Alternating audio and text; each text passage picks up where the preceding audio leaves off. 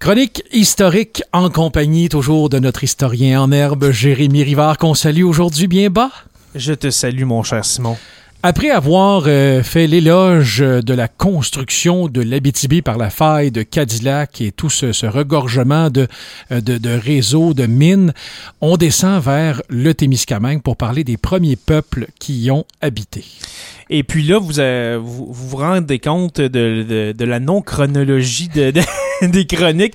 On fait un saut dans le temps, mais un retour dans le temps, si je peux dire, mon cher Simon. Oui. On remonte à il y a des milliers d'années, à environ 5 à 7 000 ans. Okay. Où est-ce que les premiers peuples autochtones sont arrivés sur le territoire du Témiscamingue? Et puis là, je parle pas de l'Amérique du Nord, parce que l'Amérique du Nord, ça, on, on, fait des découvertes à, tout, à, à, tous les ans, mais là, on est à peu près autour de 30 à 40 000 ans? Euh, pour euh, l'arrivée des premiers peuples euh, qu'on dit autochtones? Oui. Qui, qui, sont, qui sont arrivés d'Asie, qui ont traversé le détroit de Bering pour arriver en Amérique du Nord. Euh, le, le, pour, euh, pour le cas du Témiscamingue, comme j'ai dit, c'est à peu près 5 à 7 000 ans. Et puis, je voulais euh, parler aujourd'hui surtout de tous les peuples autochtones qui peuplent justement le territoire du Témiscamingue parce que il y en a vraiment beaucoup. Je pense pas qu'il y en a juste deux, là. Non, exactement. Au contraire. Il y en a vraiment, vraiment beaucoup. Et puis, euh, tous ces, euh, tous ces peuples-là, on, on, va les, les, euh, les, mettre dans la même catégorie qu'on appelle les Anishinaabe. Okay? Okay. Et puis, Anishinaabe en, en français qui veut dire les êtres humains. OK? Sûrement qu'il y a certaines personnes qui le savaient, là, mais les êtres humains. Et puis, pour dater l'arrivée des Autochtones, les premiers Autochtones au Témiscamingue, qu'est-ce qui, euh, comment on s'en est rendu compte? Euh, c'est bien sûr grâce à notre fameux euh, fort Témiscamingue, oui. ici euh, à Ville-Marie, hein, à Duhamel-Ouest, comme on dit. Et puis, aux alentours du lac Opasatika. Euh, dans le coin de Montbéliard, euh, Rouen-Noranda, euh, dans, dans, ces coins-là, qu'on oui. appelle aussi le lac Long. OK? Pourquoi? Ben parce que c'était deux sites très fréquentés par les peuples autochtones dans, euh, à leur apogée, si je peux dire. Et puis, pourquoi? Ben, le fort Témiscamingue, pourquoi qu'il y avait des rassemblements là? Pourquoi que c'est là qu'on retrouve, euh, qu'on a retrouvé, par exemple, le plus... Euh, soit de, de pointes de flèches, etc. C'est que vestiges, de vestiges de... euh, autochtones, c'est que c'est l'été, c'était là où est-ce qu'il y avait les plus gros rassemblements, ok, de, de, de divers peuples. Et puis aujourd'hui, je veux parler de ces peuples-là. Okay. Qui, au Témiscamingue, qui qu'on retrouvait euh, jusqu'à l'arrivée des, des Euro-Canadiens, ou autrement dit les Blancs? OK, voilà. Euh, les groupes que je nommais étaient principalement des nomades ou semi-nomades. Alors, des nomades, ça veut dire c'est des gens qui euh, qui voyaient, qui, qui, se déplacent au gré des euh, de la chasse, okay, de, qui suivent le gibier, etc. Et puis, c'était pas mal alentour euh, du Témiscamingue que les peuples que je vais nommer se, se trouvaient. Mhm. Mm -hmm. Et puis, pourquoi je dis semi-nomades, c'est que en période estivale, eh bien, ces peuples-là s'arrêtaient pour la pêche notamment. OK? Alors, parmi les, les groupes euh, recensés, nous pouvons nommer les Témiscamingues. Okay? Pourquoi on appelle ça l'Abitibi-Témiscamingue? C'est que Abitibi, les Abitibi, c'était un peuple qui était, euh, qui était euh, surtout euh, situé dans, dans, dans, sur dans le, le territoire de l'Abitibi. Oui. Hein?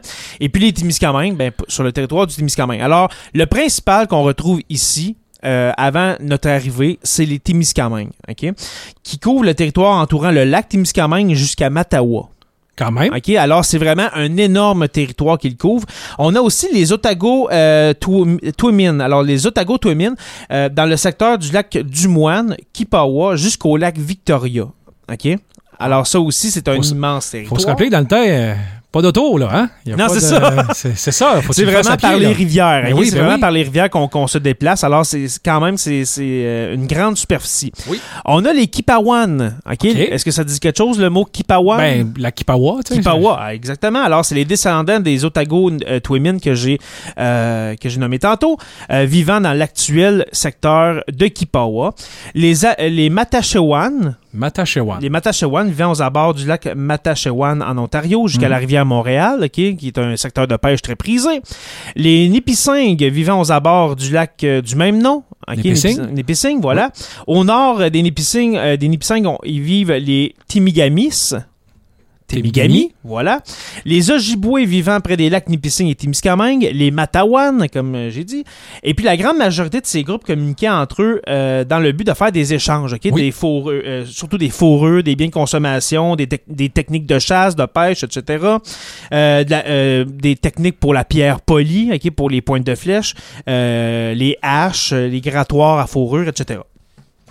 Et puis, leur campement est de type multifamilial. Alors, il y a plusieurs familles qui peuvent euh, résider dans, le- dans les mêmes tipis, si on veut, ou bien dans les mêmes petits villages Et, et- qui se déplacent. et je pense multigénérationnel aussi. On accueillait les vieilles personnes et on prenait soin des Oui. aînés. Là. Absolument. Et puis ça, ça pourrait faire l'objet d'une chronique, justement, le respect des aînés chez euh, nos amis autochtones. Euh, vers l'an 950 de notre ère, euh, on remarque que les groupes algonquiens, ok, algonquiens, euh, iroquoiens, euh, de la région ont marchandé et échangé avec les Hurons. ok, Les Hurons qui sont surtout situés dans le, dans le secteur des Grands Lacs. Oui. OK?